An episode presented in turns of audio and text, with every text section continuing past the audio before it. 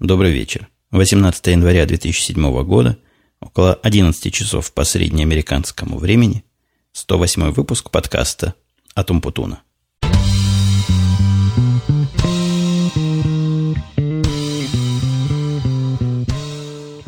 Стоило мне в прошлом подкасте, по-моему, не в этом, а в радио Ти сказать, что у нас, видимо, зима не придет, и будет такая замечательная весенняя погода до самого до конца формальной зимы. Да не тут-то было. Тут холода такие вдарили, что просто хороший хозяин и собаку на улицу не выпустит. А я хозяин хороший, поэтому собаку свою держу дома, но время от времени выпускаю ее побегать. 15 градусов мороза было. Правда, сейчас потеплело немножко, но все равно холодина жуткая. И я пока до машины добегаю, успеваю три раза замерзнуть. А сегодня у меня день такой активный был, пришлось мне много из машины ходить, выходить туда-сюда. Ну, во-первых, сначала съездил с утра на работу, ну, с, от, с относительного утра, надо сказать, потому что в 10 часов по моему времени, э, вот этому среднеамериканскому, к которому вы уже привыкли, было у меня совещание, и обязательно его было из дома провести, потому что то, что они хотели проверить в процессе этого совещания, можно было проверить только на вот этом компьютере – который у меня как раз дома находится.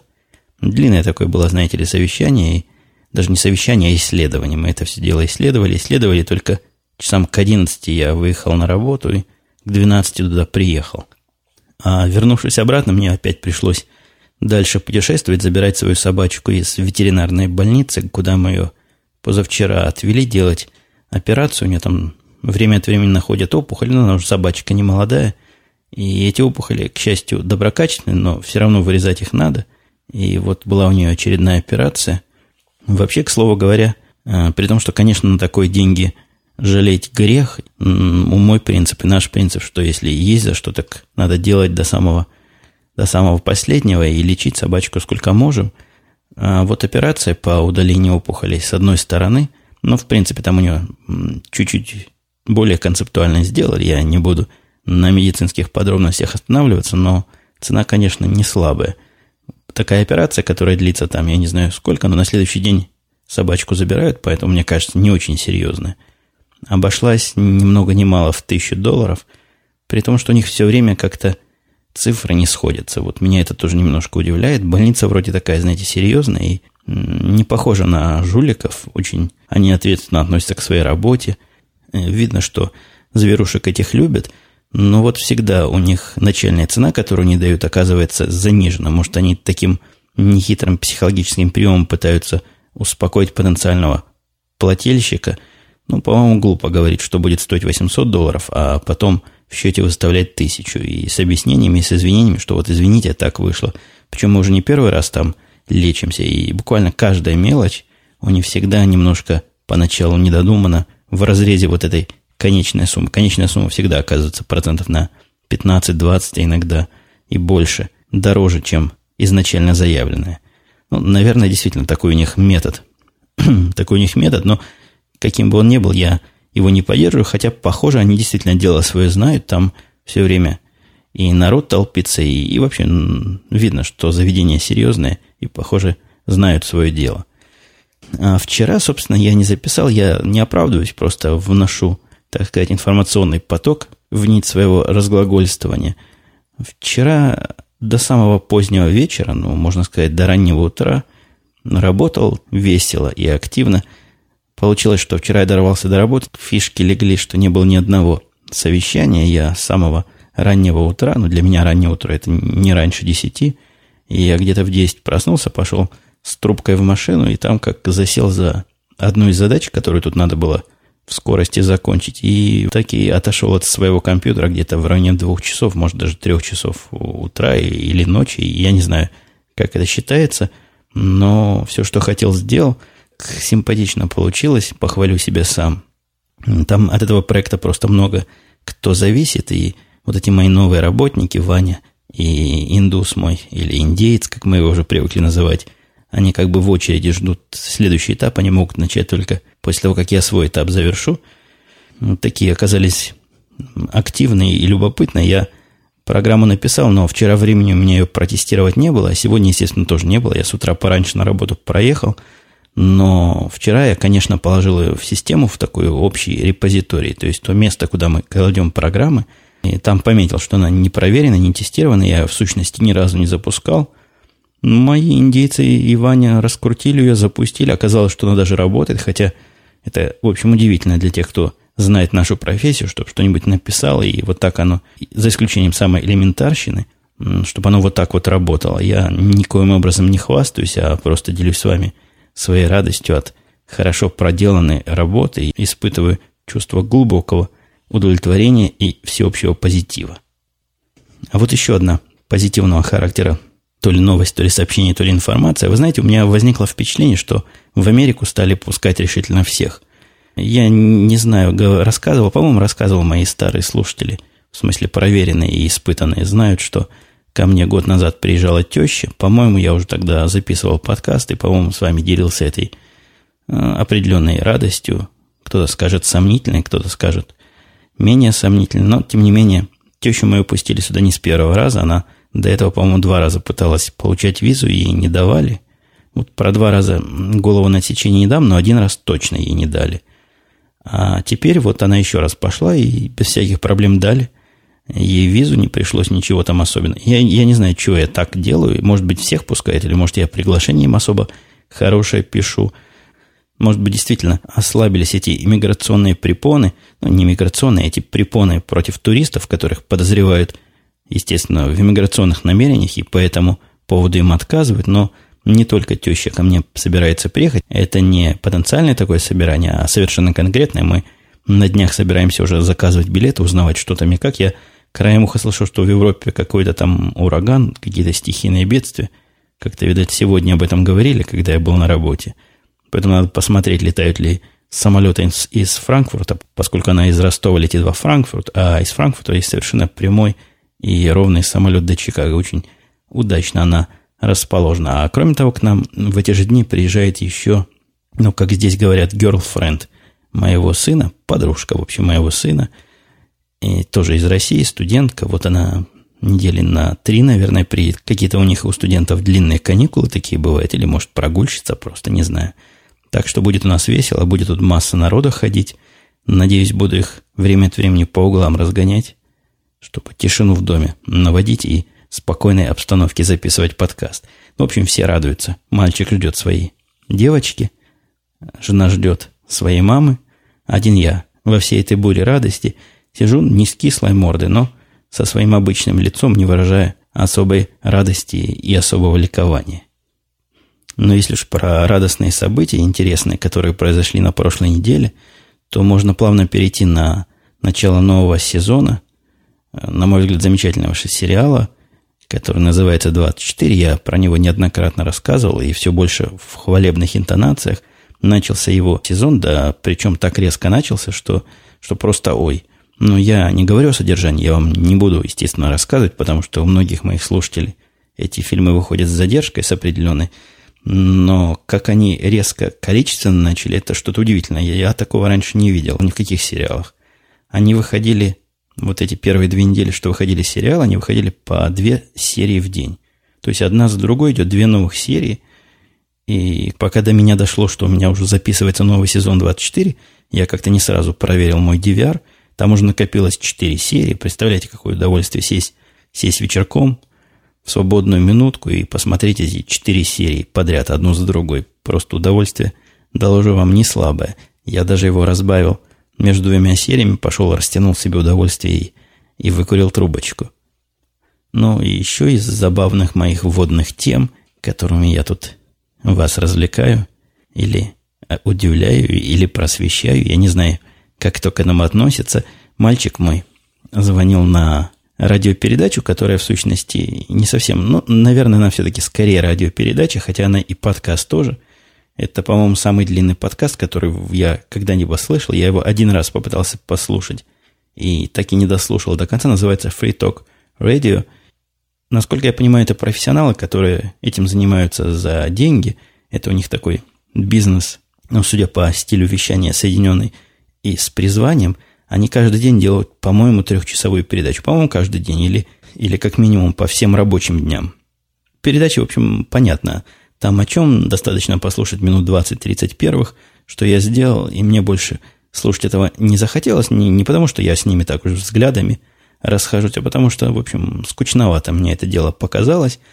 А мальчик их время от времени слушает, время от времени соглашается с ними, время от времени возмущается. Но на всякий случай, если кто не знает, а я думаю, большинство из моих слушателей не в курсе, что за Talk Radio такое, и что за гигантского размера подкаст, это, насколько я понял из той маленькой части, что я прослушал из того, что мне мальчик рассказывал, это такое очень либертарианского вида радио, где выступающие ратуют за свободу человека от государства, за невмешательство государства ни во что, но какие-то вот эти на фриток радио, они, они, по-моему, уж слишком отвязаны и слишком уж свободы много хотят. Вот э, по поводу того, что мой мальчик позвонил, его, видимо, это тоже как-то удивило. У них там, знаете, идея двигается из передачи в передачу. Возможно, это такая либертарианская идея. Я не специалист во всем этом деле. Я говорю только про то, что слышал от ребенка своего. Так вот, они двигают идею о том, что государство с механизмом сборов налогов – это отживающая какая-то технология такая, и надо ее поменять на более прогрессивную. Более прогрессивная, на их взгляд, технология – это технология добровольной выплаты гражданами налогов с точным указанием на то, на что эти налоги должны быть потрачены. Ну, собственно, вот это, я так понимаю, концептуальность этой идеи моего ребенка немножко удивила. Он позвонил и спросил, а как же будут платить за то, что как-то не очень явно нужно? Ну, например, за дороги. Кто заплатит за дорогу? Они говорят, ну как же, люди ездят по дороге, увидят, что дорога разрушается, и скинутся. И на эти деньги построить дорогу. Ну, моему мальчику палец в рот не клади, и он задал им вопрос, а как в смысле армии? И как в смысле финансирования всего этого дела, за какие деньги все это будет происходить?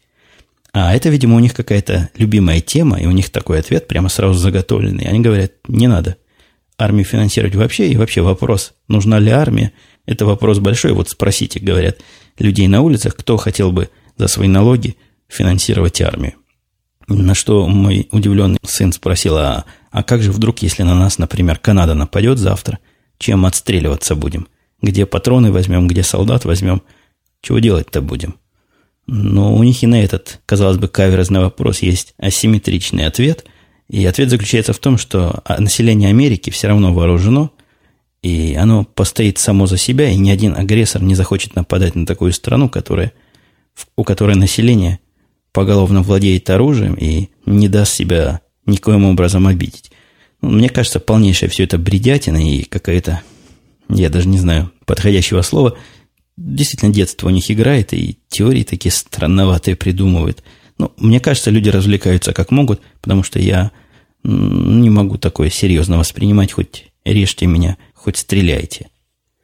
Если уж мы заговорили о вооруженном населении, конечно, сразу же приходит на ум Карл, который, вы помните, вооружен и очень опасен, и вообще готовится к прилету инопланетян и будет отбивать их нашествие – так вот, с Карлом у меня... Тут были некоторые вопросы про Карла, я немножко позже их попробую осветить и какие-то ответы на эти вопросы изобразить. Но я в прошлый раз рассказывал, что Карла я пытаюсь затормозить в его неудержимом стремлении решить все мировые проблемы одной правильно написанной программой. И в последний раз я, когда с ним разговаривал, он странновато выглядел. Выглядел как... Давно он так уже не выглядел. Последний раз я его таким видел несколько месяцев назад. Я небольшой специалист по запоям, но, по-моему, он то ли входит, то ли выходит, то ли какие-то вот такого характера проблемы. Он был очень помятый, и какой-то глаза странные такие были. Он мне сообщил, когда удивился, чего он так диковато выглядит, сказал, что он последние два дня работал по 20 часов, пытаясь решить эти проблемы. После этого он мне попытался объяснить свои проблемы, и, и я понял, что надо все это дело закрывать, останавливать, не из-за его вида и не из-за его способа рассказа мне всего этого, хотя действительно способ был довольно сбивчивый, и немалых усилий мне потребовалось, чтобы понять его, суть его проблем, а в том, что залез он, конечно, не в те дебри и не в ту сторону уже ушел. И, в общем, я своим строгим начальническим решением остановил все это исследовательское безобразие и сказал ему конкретно копать отсюда до куда. У меня лично сложилось такое впечатление, что он надеялся на такую руководящие указания, и как-то меня даже на это провоцировал своим, может, своим видом, может, своим поведением. Видимо, хотел, чтобы за него решили, чего конкретно делать, и Видимо, он стремился, во всяком случае, в тот момент из исследовательской работы перейти в какую-то практическую область.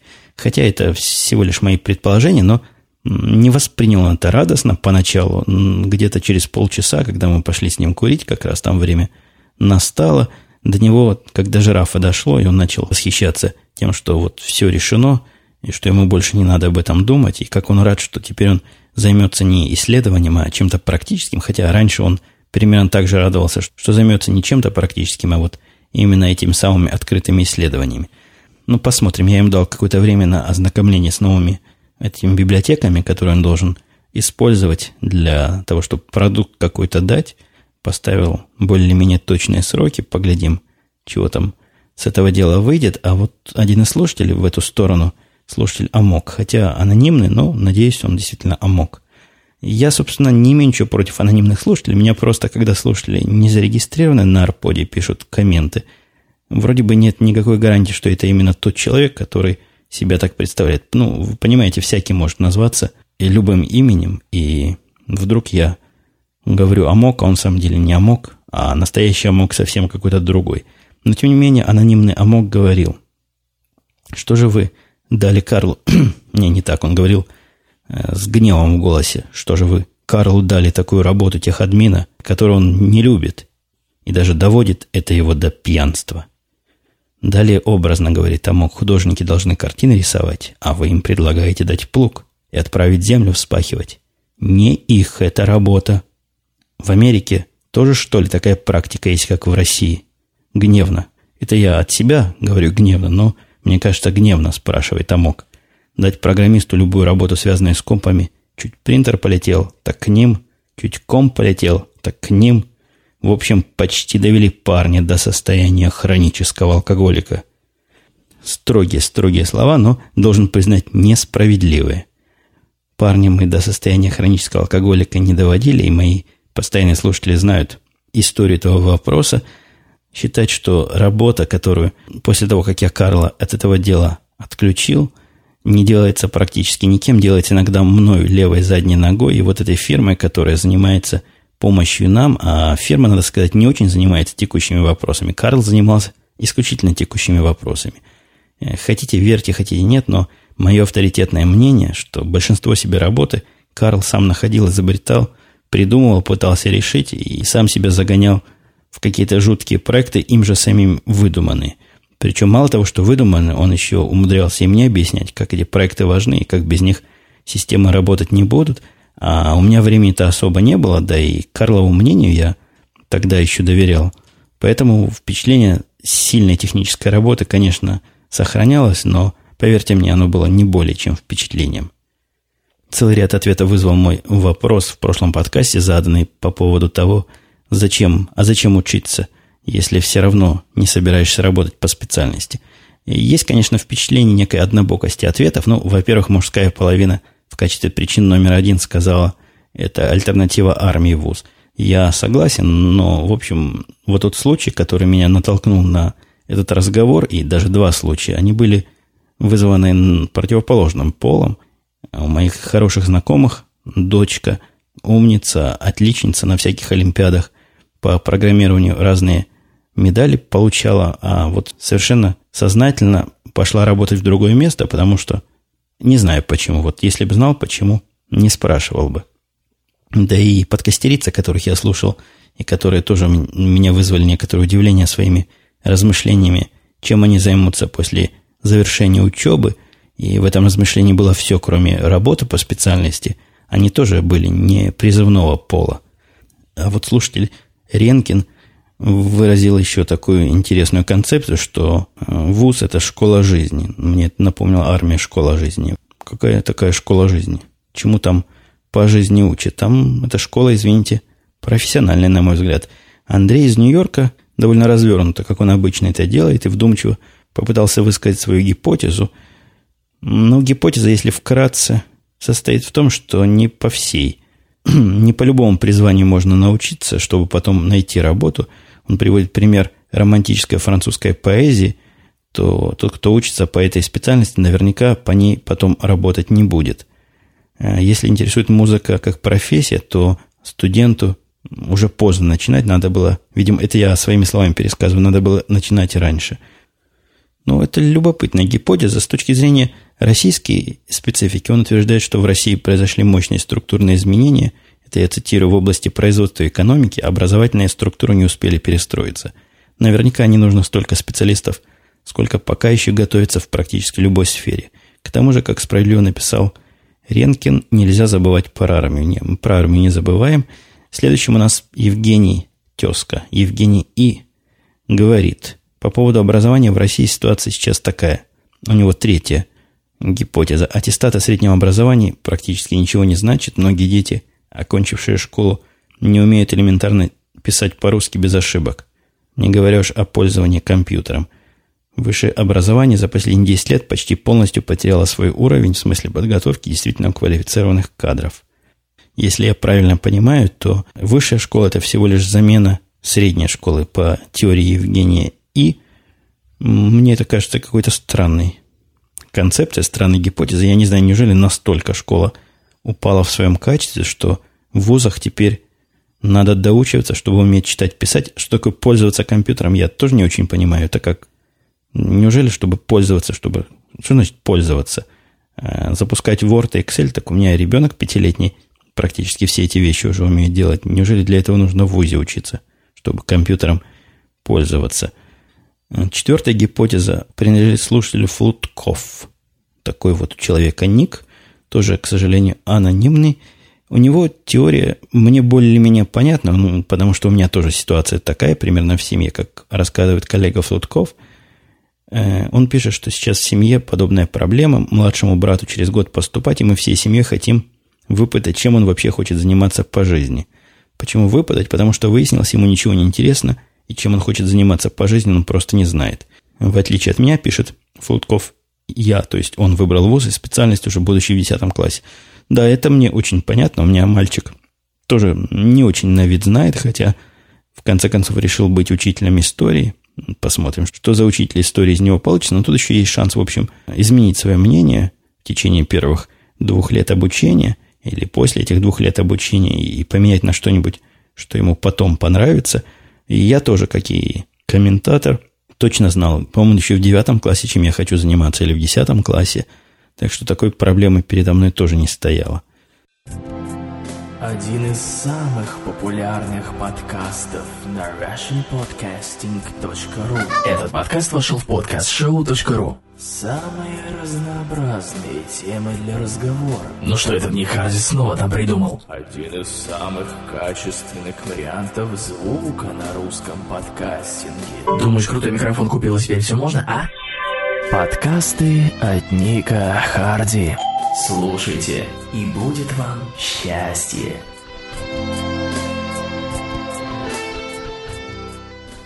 А вот слушатель, ну действительно, бывают иногда ники, которые я с трудом выговариваю, это хуже, чем латынь. У человека ник Симаргл. Ну вот пишется S-E-M-A-R-G-L. Симаргл. Симаргл говорит, спасибо за подкасты, интересности и правильности. Слушает тебя достаточно давно и немного огорчает, что очень редко можно слышать в голосе позитивные эмоции, не говорю уже про смех. Вы серьезно? Вам посмеяться в микрофон? Ну, это, наверное, это, наверное, я устрою специальный выпуск, буду в нем в течение 15 минут смеяться в микрофон, и все желающие это услышать смогут выкачать и насладиться прослушиванием. Дальше спрашивает Симаргл, Интересно, как в Чикаго с юмором. Если это возможно, расскажи какой-нибудь местный последний топ-анекдот. Вот честно вам скажу, положа руку на пузо, собирался сегодня у наших юмористов, а юмористов у нас, у нас два, Карл и Иван, потому что у индейца я чувствую, если анекдот попробую попросить рассказать, так это будет тяжелое зрелище. Заикаясь в самом интересном месте, он мне попытается его рассказать, а мне надо будет серьезной миной слушать и делать вид, что я еще сути не понял, пока он будет пытаться ее выговорить. Но и Карла, и Ивана я забыл спросить, хотя вот сделаю себе птичку, пометку, и готовьтесь, готовьтесь, такой анонс, узнаю у них, какие смешные анекдоты здесь бывают, и передам вам в моем литературном переводе. Идя дальше по комментариям, хотя время наше двигается неумолимо, но все равно комментариев еще парочка буквально осталось. Тот же самый Андрей из Нью-Йорка, который выше отметился. Да и не только он. Многие люди беседовали, высказывали свое мнение по поводу Sony Reader, который я, по-моему, довольно полно и эмоционально осветил в прошлом подкасте. И Андрей из Нью-Йорка говорит, что проблема ридера и ему подобных штуковин, на его взгляд, в том, что текста для таких штуковин пока маловато. Для начала я бы хотел читать все книги, которые у меня стоят на полке, говорит Андрей из Нью-Йорка. Потом я бы хотел получить газеты типа WSJ. Может, это Washington Street Journal или на худой конец New York Times в формате удобном для такой штуки. Они еще не придумали, как это сделать, хотя лаптоп и КПК существуют уже очень давно. Далее существуют книги, особенно важны учебники профлитература. А Андрей предвидел тут возражение. По-моему, контента для таких фиговин более чем достаточно. Во-первых, магазин соневский, который, собственно, прилагается к продукту, не бесплатное приложение, хотя говорят, что всякому новому пользователю, который регистрируется там с новым своим ридером, дают э, купон на 50 долларов. Не знаю, правда или нет, я ничего там покупать и, и не пытался. Цены там совершенно дикие. Цена на книгу примерно как на DVD от 14 долларов. Это, это по-моему, самое дешевое, что там видел, стоило 10 долларов электронная книга. Самая дорогая стоила 30 долларов. Как-то мне кажется, эти цены немножко заоблачными, с одной стороны, но контент там есть. Какие-то книги там есть, и количество – как утверждает Sony, будет расти, расти, и вообще они обгонят и перегонят iTunes. Ну, в своих мечтах, во всяком случае. Ну, литература в интернете, вы уж извините, чего-чего, а книг на русском языке, не только на русском языке, просто завались. Места просто знать надо. И загружать, как я говорил, можно чего угодно в этот ридер. Я проблем с тем, чтобы почитать и по специальности всякие околотехнические темы, и даже некоторые журналы – а, не говоря уж о художественной литературе, никакой проблемы не нахожу. И залил в ридер такое количество, что 250-мегабайтной карточки, которая была у меня до этого, и предполагалось в качестве библиотечной использоваться, не хватило, пришлось пойти купить двухгигабайтную карту, тоже поразительно дешево купилась эта карта. Ну, конечно, были возражения различные и здесь, и на Хабре о том, что ну как без подсветки, без, действительно без подсветки никак, действительно без подсветки плохо. Я абсолютно согласен, если была какая-нибудь вмонтированная подсветка, было бы лучше. Ну, что есть, то есть. Будем считать это альфа или бета-версия, вот такая, но без подсветки, но, как я говорил, светодиодики, которые я креплю сверху в виде такой лампы книжной, вполне решаю делать. К сожалению, батарейку жрут они – Просто как, как не в себя действительно ее едят. Там стоят две батарейки, маленькие, плоские, и хватает их по документации на 30 часов по инструкции, которая прилагалась к этому фонарику. Ничего подобного, не хватает их на 30 часов, их от силы хватает часов на 12, после этого приходится их менять, что, в общем, не очень дорого, но хлопотно. Их надо где-то целую кучу их батарейки иметь, или, или я не знаю, что надо какой-нибудь блок питания к этой лампочке придумать, чтобы не надо было менять батарейки опять же, не отходя еще от Sony Reader, хотя не совсем касаясь его технических характеристик и моих восторгов, э, так вот, смежная тема. Я с этого самого Sony Reader начал свою карьеру писателя статей на Хабре. Ну, карьерой, конечно, назвать это сильно, и писанием статей назвать сильно. Я просто попытался в письменном виде на Хабре поделиться впечатлениями. Я дам ссылку на то, о чем я говорю где-нибудь Хотя, по-моему, я в комментариях к прошлому подкасту давал, так что всякий желающий найдет. Нет, не буду давать ссылку. Я попытался там высказать свои впечатления, умышленно не технические характеристики, а именно впечатления от использования прибора и старался уйти от формата обзоров. Меня лично он раздражает. Все обзоры, которые я встречал на что угодно, построены примерно одинаково. Я открыл коробку, я включил, в коробке лежало то-то, Теперь посмотрим, какие технические характеристики, какое разрешение слэш-резолюция, то да все, пятое, десятое. Я попытался передать, в общем, какое-то какое пользовательское впечатление, какое-то впечатление человека, любящего читать, а не любящего железки. Хотя, конечно, любящего в душе и железки тоже. И хорошо так статья пошла, за нее хорошо голосовали. На Хабре там такая система. Хабра, если кто вдруг не в курсе, это сайт habra.habr.ru или короткое название Хабр.ру. Так вот, там проголосовало за меня какое-то знатное количество народу. А после этого я опубликовал на сайте, где обсуждаются мобильные различные устройства, ссылку на этот обзор. Но опять же, не хвастаясь, а исключительно в разрезе разговора, где другой автор подобного обзора, как раз подобного, который я чуть выше ругал, дал ссылку на свой обзор, и наглое лицо утверждал, что он самый первый из пользователей, который реально щупал этот ридер и написал про него такой конкретный обзор. Написал он обзор между нами, подкастерами и слушателями, говоря, на два дня позже, чем я, и поэтому я исключительно для справедливости, а, не хвастовства ради, в ответном слове сказал, что а вот мой обзор есть, дал ссылочку на него, указал на то, что обзор мы на целых два дня раньше, так что не он изобрел, а я изобрел. Ну, кто там первый, кто второй, это все, конечно, смехотворные расчеты. Но что приятно, там тоже понравилась эта моя заметка, и они даже попросили моего согласия опубликовать ее там у себя где-то в разделе статей. Ну, мне не жалко, ради бога. Пусть публикуют. Кстати, если я тронул Хабра-Хабр из тех моих слушателей, которые, с одной стороны, являются подкастерами или хотят стать подкастерами, а с другой стороны, немножко касаются и чувствуют в себе какую-то тягу к хай-тековским подкастам и к чему-то такому около компьютерному, около техническому, а с третьей стороны не читают Хабра, потому что те, кто читали и кто регулярно читает Хабр, знают, о чем я говорю. Так вот, я там высказал идею, которую хочу с вами тоже поделиться. Возможно, кому-то она покажется интересной, кто-то возьмется и реализовывать. Я предупреждаю сразу, я не собираюсь эту идею реализовывать сам. Во всяком случае, в ближайшее время планов у меня таких нет. Так вот, идея состоит в том, что по материалам Хабра сделать подкаст, еженедельный подкаст, обзорный такой. Я там довольно подробно описал в нескольких заметках, которые я там дал в соответствующем блоге. И я ссылки на эти заметки обязательно здесь приведу для пояснения, собственно, того, о чем я говорю. Вкратце смысл такой, что на Хабре интересны как сами статьи, которые там публикуются, материалы, так и обсуждения – и мне показалось, что было бы очень любопытно сделать подкаст, основанный на обсуждении и статей, и обсуждений, то есть обсуждать обсуждателей, такой парный или тройственный подкаст, где авторы весело бы и, и с огоньком это дело обговаривали, обсматривали, мне кажется, был бы весьма популярен и востребован. Так что, если кто вдруг ищет идеи для подкастов, вот вам совершенно безвозмездная идея. Говоря о подкасте, пока не забыл, хочу поделиться с вами. Нашел подкаст такой довольно любопытный подкаст, хотя я к нему неоднозначно пока отношусь, но скорее хорошо, чем наоборот. Подкаст от MGA из города Москва. Ссылку на этот подкаст тоже вы найдете в шоу-нотах. Собственно, чего в подкасте хорошего?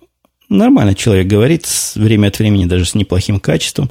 Время от времени, потому что он еще, судя по всему, более ненормальный в смысле экспериментирования со звуком – чем я, и те три или четыре подкаста его, что я слышал, он каждый раз воспроизводил с другим звукозаписывающим оборудованием. Ну, послушать любопытно, хотя во многом, что касается звукозаписи, я с ним в корне не согласен. Ну, это разные мнения и разные суждения, хотя, на мой взгляд, некоторые его суждения даже немножко вредноваты. Но, тем не менее, подкаст интересный, как минимум интересный, любопытный. И если вас технические темы волнуют – Попробуйте его послушать, может быть, понравится. Мне, мне в общем, понравилось. Времени совершенно много уже ушло, а, а есть еще две темы, я их попробую, хотя бы одну из них попробую осветить. Тут к нам хозяин квартиры приходил, а хозяева квартирный называются здесь гордым именем лендлорды. Ну, вот слышите, как оно звучит? У меня в ушах какой-то звон копыт от этого слова всегда, и какие-то рыцари в полном обмундировании, как рассказывал в последнем подкасте коллега Ник Харди. Так вот, пришел к нам наш рыцарь, э, наш лорд нашей земли. Оказывается, он звонил до этого, но как-то я редко вообще проверяю сообщения на автоответчике, ничего полезного там особо не оставляют. Те, кому надо меня найти, знают мой сотовый телефон и не, не оставляют сообщения на обычном телефоне. Так вот, пришел квартирный хозяин, принес с собой два прибора. Один прибор был датчиком, по-моему, угарного газа, если я правильно помню химию. И он сообщил, тоже хитрый такой жучара наш хозяин, хотя, в общем, я к нему никаких претензий не имею, мы его не видим годами. Я, наверное, за последние четыре года его видел пару, может, тройку раз, и точно последние года два мы с ним никак не пересекались. То есть я им деньги, он нам, когда необходимо, присылает мастеров по первому нашему требованию. Тут сам пришел, принес прибор и попытался объяснить, что это он все-таки считает нас немножко за ненормальных, потому что он привык, когда мы снимали его квартиру, вот как только приехали, говорили-то мы через пень-колоду, и, видимо, он с тех пор считает нас немножко, ну, немножко недоразвитым. Ну, что за люди такие, которые не умеют на, на английском языке разговаривать? А что, что они тогда вообще умеют, если, если не это? И с тех пор это впечатление, похоже, осталось, и он нам все по три раза объясняет, хотя я его давно и прекрасно понимаю. Так вот, он мне раза три подряд объяснил, что, что такое вот этот газ и чем он чреват. Дальше он объяснил, что он, поскольку такой хороший и добрый, он, значит, этот прибор решил нам повесить. Шел он с прибором с этой в одной руке и с огнетушителем под мышкой в другой руке, но слишком уж действительно явная забота вдруг на ровном месте через два года появилась. Я его прямо спросил, что говорю. Вышла такая такое законоположение или какой-то указ, что все квартирные хозяева обязаны снабдить всех своих жильцов такими приборами. А хотя он обычно меня переспрашивает, он как бы... У меня четкое впечатление остается, что он не верит, что вот я и по-английски с ним говорю. В этот раз он не переспросил меня. Так, он с одной стороны ухмыльнулся, потом, значит, вроде как засмущался и пошел вешать этот прибор. Ну, действительно, я потом узнавал, вышло такое постановление, по-моему, наше городское, что обязаны все дома снабжать, а дома, в которые съемные, значит, там обязаны хозяева квартирные этим заниматься. Прикрутил нам этот прибор. Такой прибор, трудно его, непонятно, как проверить, где взять этого угарного газа, чтобы проверить, пищит он или нет. Ну, вроде как, вроде как работает. Три раза он нам опять сказал, что если вдруг он запищит, обязательно выходить из дома и вызывать 911. После этого он попытался объяснить, как пользоваться огнетушителем. Но действительно, это не так потешно, как кажется. Огнетушитель весьма мудреный. На нем инструкция из восьми пунктов, как его разворачивать, включать, активировать. И чего там до этого и после этого надо проверить. Ну, надо явно тренироваться с огнетушителем. Надо парочку еще испортить на пробу, чтобы в случае пожара этот движениями, доведенными до автоматизма, проделать все эти восемь операций. Как-то не очень user-friendly, но зато он сказал, что Этим огнетушителем можно что угодно тушить, даже если электричество в этом пожаре есть и током не стукнет. Так что теперь у нас есть на всякий случай и огнетушитель. Но и самый последний курьез на сегодня. Я, когда был на работе, попытался пойти купить себе зажигалку. Зажигалка там продается в таком маленьком магазинчике, и в этом магазинчике работает, я не знаю, может, коротышка он или не коротышка, такой маленький-маленький мужичок, мне, наверное, я сам не гигант ростом, но он мне... Не могу сказать, что чуть выше пояса, нет. Это будет загибом, но где-то вот до локтя, если я стою, а он рядом. Маленький мужичок, толстенький, притом, по-моему, какой-то то ли пакистанец, то ли, то ли еще какой другой араб. Ну, весьма приветливый, всегда меня называет босс. И вот я пришел, он говорит, что тебе, босс, надо? Я говорю, мне вот сжигалка надо, полез в кошелек, денег не было. Я говорю, подожди, сейчас пойду сниму денег. Там как раз рядом с входом в холле нашего небоскреба стоит аппарат, который деньги дает, кому попало. Ну, пошел я в аппарат, вижу, аппарат пищит, как, как скаженный. Я к нему подхожу и слышу на заднем плане, кто-то мне кричит, что-то истошно. Но это я потом понял, что мне кричат. Вначале внимания не обратил, но мало ли, там полный холл людей, кто ходит, может, кто-то кому-то зовет, кто-то кого-то кричит, не знаю. Аппарат пищит, сзади кричат, я вижу, что он говорит, нажмите любую клавишу, я нажимаю любую клавишу, как и и велено, и вылазит, к моему удивлению, из приемного лотка карточка, кредитная карточка чья-то или дебитная, я особо разбираться не стал. Я эту карточку города вытащил и пошел этим на вахту отдавать. вот, мол, я молодец какой, нашел чужую карточку и не присвоил, как мог бы, а наоборот иду ее отдавать. Они увидели меня с этой карточкой, замахали на меня руками, затопали ногами, а так, они меня кричали, пытались остановить. А оказывается, им ни в коем случае эти карточки брать в руки нельзя, и они теперь всех от аппарата отгоняют и заставляют тех, которые такие же добрые самаритяне, как я, вытаскивают эту карточку и пытаются им отдать, засунуть ее обратно, и вот только там она может быть, а им к ней прикасаться нельзя, потому что, видишь ли, где-то однажды уже случился судебный процесс, когда кто-то, кому карточку вернули, вот такие же, как они, подал потом на них в суд за то, что они нарушили право его частной собственности, трогали своими чужими руками его вот такую личную карточку. Так что они теперь там пуганые, как, как ненормальные. Засунул я эту карточку, но, надеюсь, они мне не выдадут, и хозяин этой карточки не подаст на меня в суд за то, что я трогал ее своими чужими руками. Ну вот, пожалуй, на этом курьезе я буду завершать сегодня. Хотя нет, пока я не завершил, вы спросите, а купил ли я зажигалку? Да, зажигалку я купил. Продавец мне верит в долг, хотя теперь я ему долго не отдам деньги, пока не приеду на работу. А Карл утверждает, что каждый раз, когда он его встречает, он помнит, что мы с ним вместе курить выходим, он все время его пристально и пытливо спрашивает, а где же вот тот второй Гай, который мне денег должен. Так что теперь он Карла будет еще минимум неделю пытать, пока я не приду. В следующий раз за эти несчастные там 3 или 4 доллара, сколько, сколько там стоила зажигалка. Ну вот, действительно, на этом все. Пора взять себя в руки. Время уже позднее, а мне еще все это хозяйство монтировать. Я с вами прощаюсь до следующей недели. С большой долей вероятности мы услышимся в среду. Э, на этом все. Пока.